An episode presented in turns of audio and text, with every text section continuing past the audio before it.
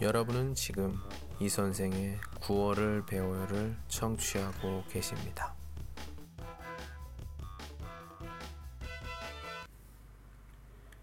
기분 좋은 사람. 살아가는데 기분을 좋게 하는 그런 사람이 있습니다. 이런저런 이야기를 많이 나눠서라기보다는 그냥 떠올리기만 해도 입가에 미소가 저절로 한아름 번지게 하는 그런 사람이 있습니다. 가끔 안부를 묻고 가끔 요즘 살기가 어떠냐고 흘러가는 말처럼 건네줘도 어쩐지 부담이 없고 괜시리 마음이 끌리는 사람이 있습니다. 그 사람은 꼭 가진 게 많아서도 아니고 무엇을 나눠줘서도 아니며 언제나 마음을 편하게 해주는 그런 사람입니다. 커피 한 잔을 마시며 마음을 내려놓고 싶고 감춤 없이 내 안의 고통까지 보여줄 수 있는 사람.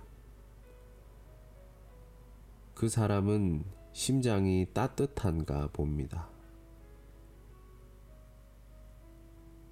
그 사람에게 눈물을 보여도 내 눈물의 의미를 알아주며 보듬어 주는 한마디도 나 살아가는 세상에는 빛보다 고마울 때가 있습니다.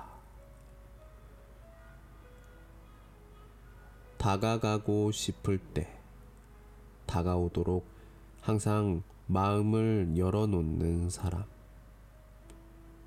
그 사람이 내 가까이에 있음은 나 사는 세상의 보람이고 은혜입니다.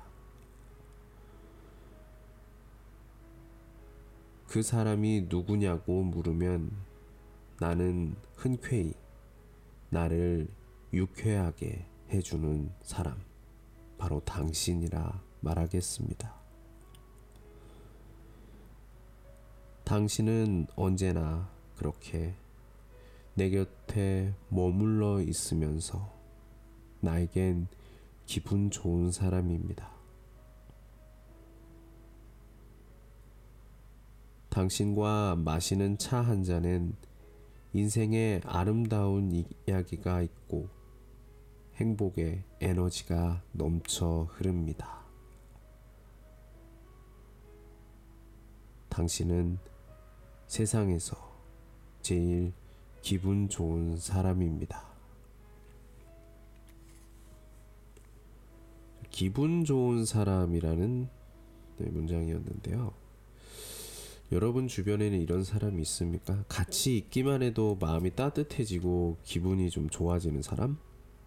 뭐 많은 일을 안 하고 뭐 많은 이야기를 하지 않아도 그냥 옆에 앉아 있는 것만으로도 좀 마음이 따뜻해지고 막, 막 같이 막 말을 많이 하고 싶은 그런 사람들 혹시 주변에 계신가요?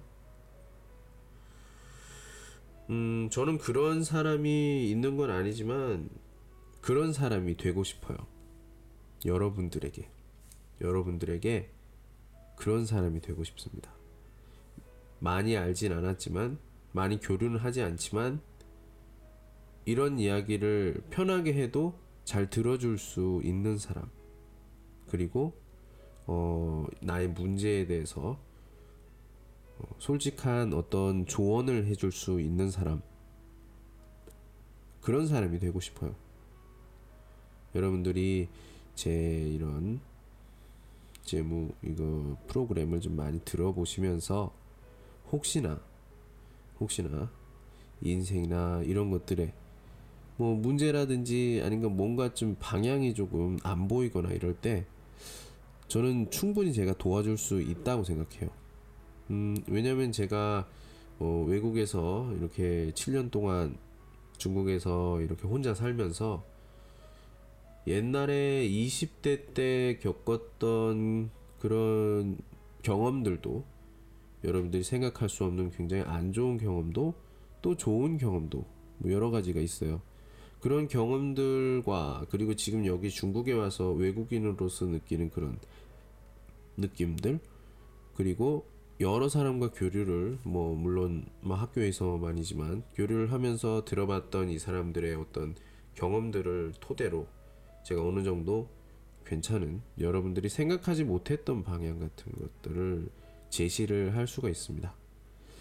그러니까 여러분들이 이런 대화를 좀 해보고 싶다 하시면 언제든지 예, 외신으로 어 선생님 우리 한번 이야기 한번 해봐요 그런 이야기를 좀 했으면 좋겠습니다. 예, 기분 좋은 사람이 되고 싶은 이 선생님 레오 라우스였습니다. 오늘은 여기까지. 안녕.